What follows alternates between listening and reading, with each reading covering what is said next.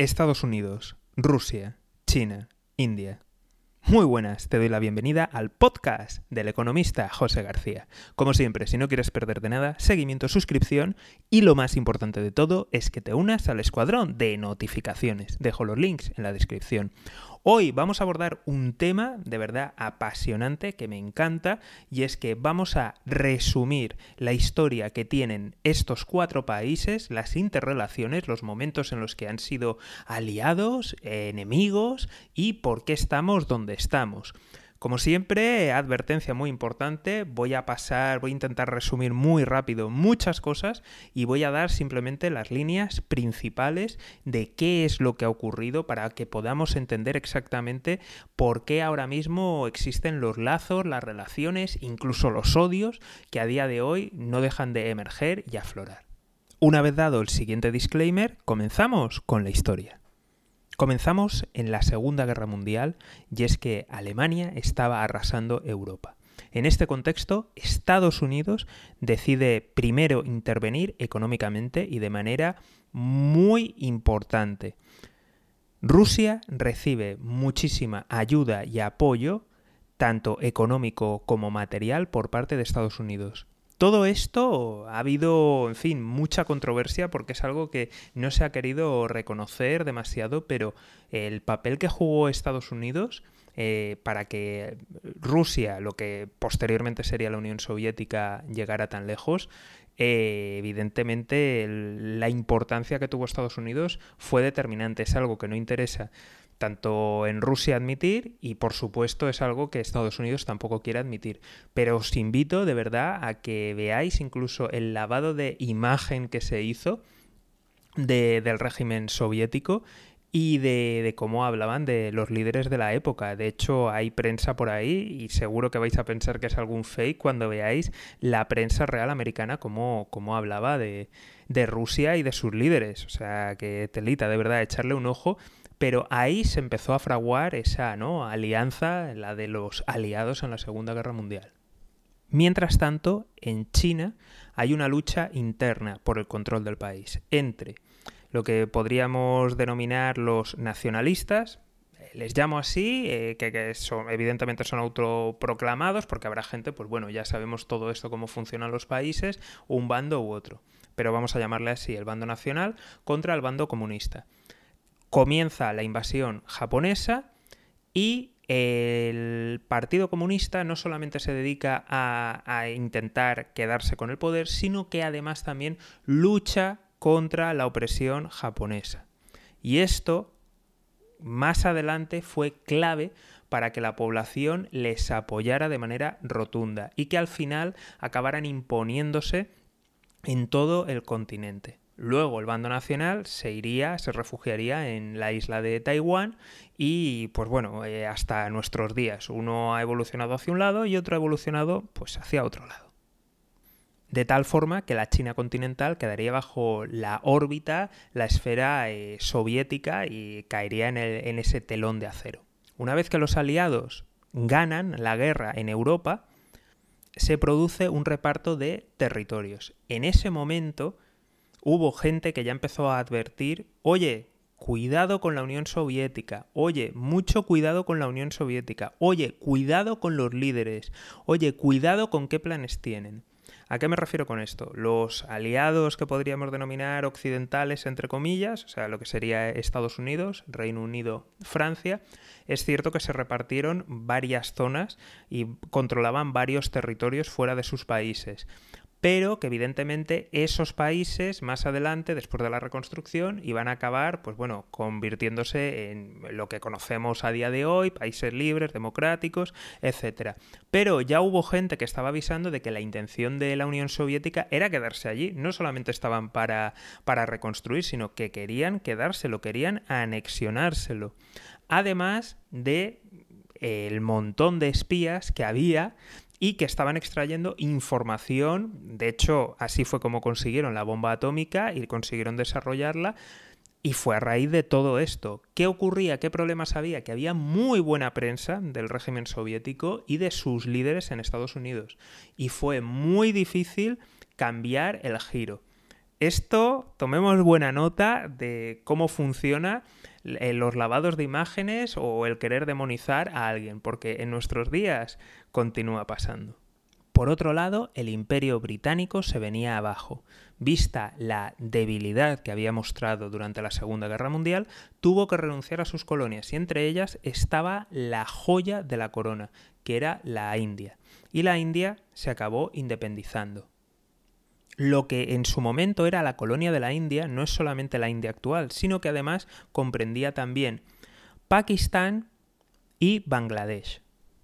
Llegamos entonces a un momento en el que en el bloque comunista hay dos grandes fuerzas, lo que sería la URSS por un lado, con el núcleo de China, de ahí, perdón, con el núcleo de Rusia y por otro lado China podríamos entrar en discusiones de tipo ideológico que llevó a, China a operar de, otra forma o simplemente podríamos referirnos al tema de poder, simplemente. Hay una lucha, una pugna de poder dentro del bloque comunista y estos dos países, como son el núcleo duro, son la fuente principal, son las mayores potencias, pues acaban pugnando. De hecho, es más, acabaron teniendo enfrentamientos y acabaron llegando a tener guerras.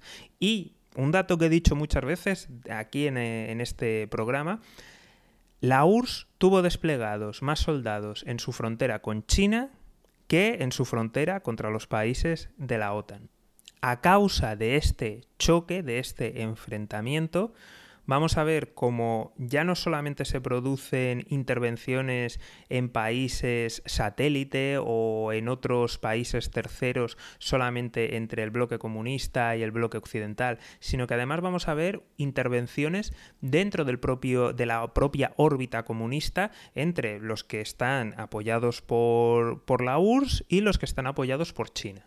En ese momento, y algo que a lo mejor no es tan conocido, es cuando Estados Unidos empieza a intervenir y empieza a ayudar a China, un poco metiéndole el dedo en el ojo a, a, la URSS y haciéndole un poquito más difícil la vida y haciéndole un poco más la puñeta. Esto acabaría desembocando en reformas cuando dentro de China entraron, pues bueno, otros dirigentes con una visión novedosa y empezaron a crear esas regiones de más abiertas de libre comercio y libre mercado, esas zonas francas, para empezar un poco a experimentar con lo que sería el capitalismo. Pero sin duda, si no hubiera sido por el apoyo de Estados Unidos para poder entrar en la Organización Mundial del Comercio, para facilitarles la vida y sobre todo para que miraran para otro lado con las copias y robos de propiedad intelectual, pues desde luego la China de hoy se habría sido muy difícil que todo eso se hubiera desarrollado. Retrocedemos un poquito en el tiempo y nos desplazamos en el mapa. Estamos ahora en la antigua colonia británica de la India que estaba compuesta por Pakistán, la India y Bangladesh. Pues bien, primero de todo querían intentar tener un estado propio, todo unificado, pero eso fue imposible y acabó derivando en dos estados, uno de mayoría hinduista y otro de mayoría musulmana. El de mayoría hinduista sería la India que conocemos a día de hoy y el país de mayoría musulmana es lo que hoy conocemos Pakistán y Bangladesh, eran los dos. Como te puedes imaginar, hubo conflictos entre ellos a la hora de delimitar algunas zonas que, bueno, eran a lo mejor de mayoría musulmana, pero los líderes eran hinduistas. Y eso llevó a conflictos, conflictos que a lo mejor son los más conocidos en la zona de Cachemira. Debido a todas estas inestabilidades y choques, les llevó a guerras y les llevó a enfrentamientos. Durante estos enfrentamientos, los británicos junto con los americanos intentaron poner un bloqueo naval para que la India no recibiera armas y suministros que en ese momento le eran vitales para la guerra. Ante esto, la URSS intervino y desplegó sus barcos de guerra para que no asfixiaran al país.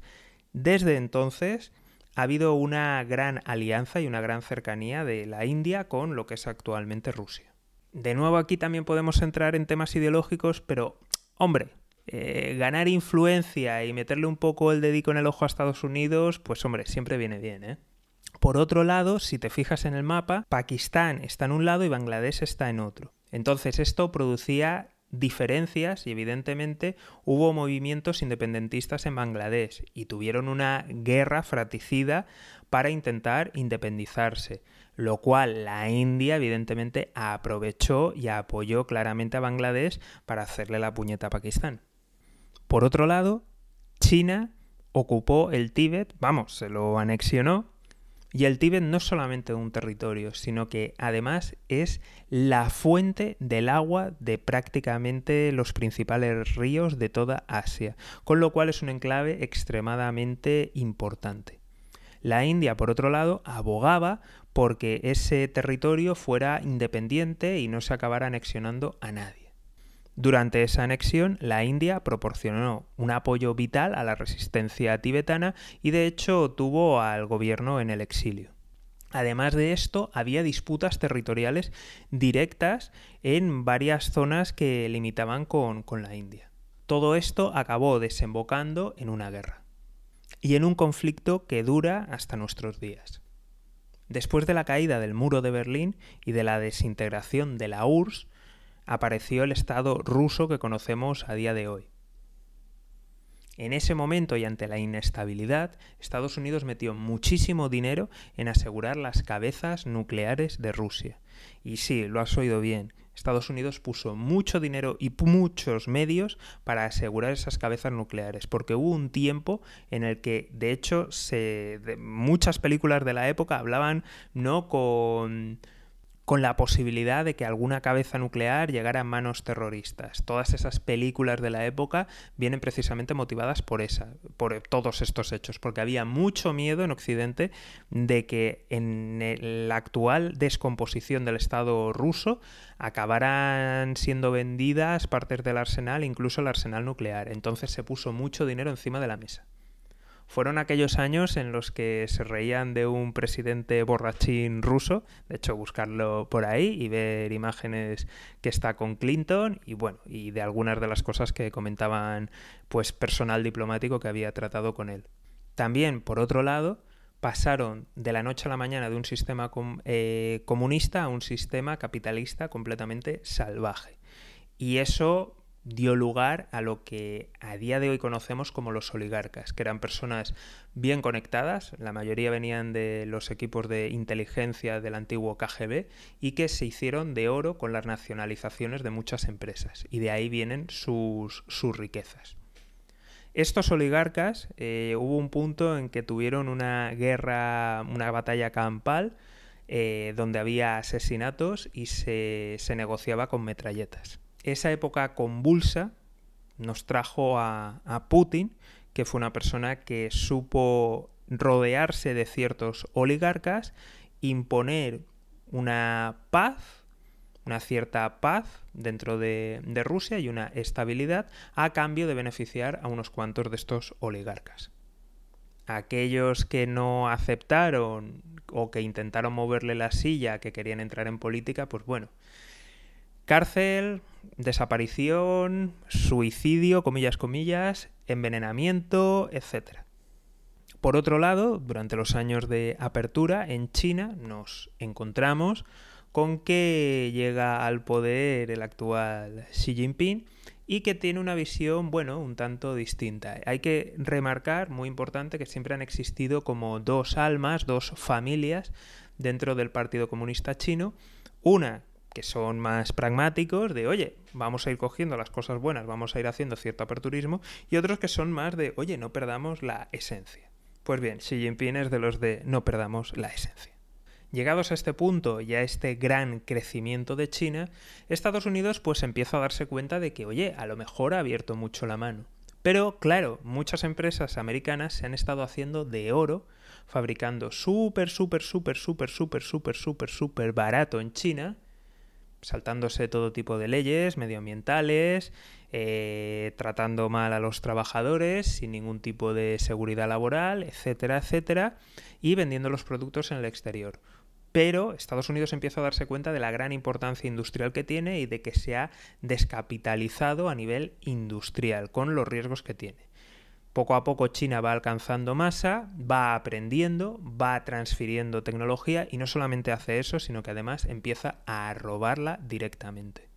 Y de un tiempo a esta parte, no sabría decir cuándo fue el momento, pero de repente los halcones de los dos partidos, tanto el republicano como el demócrata americano, se dieron cuenta del peligro que representaba y de qué había.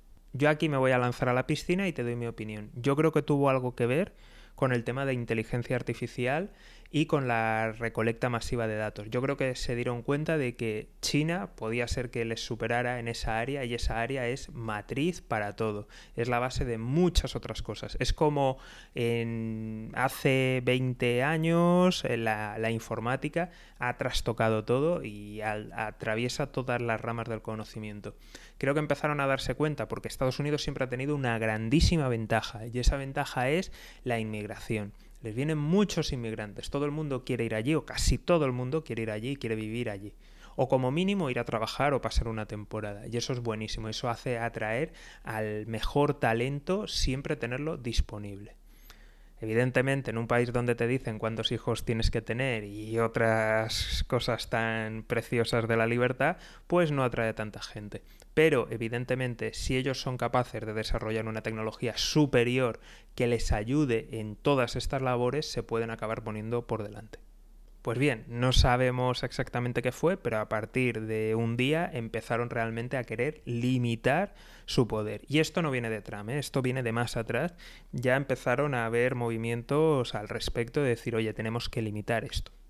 Y como aquel que dice, pues bueno, de aquellos polvos estos lodos. Es decir, esta relación que tienen a veces amor-odio de China y Rusia, que aunque ahora parezcan súper amigos, pues tenemos que recordar que no lo han sido tanto.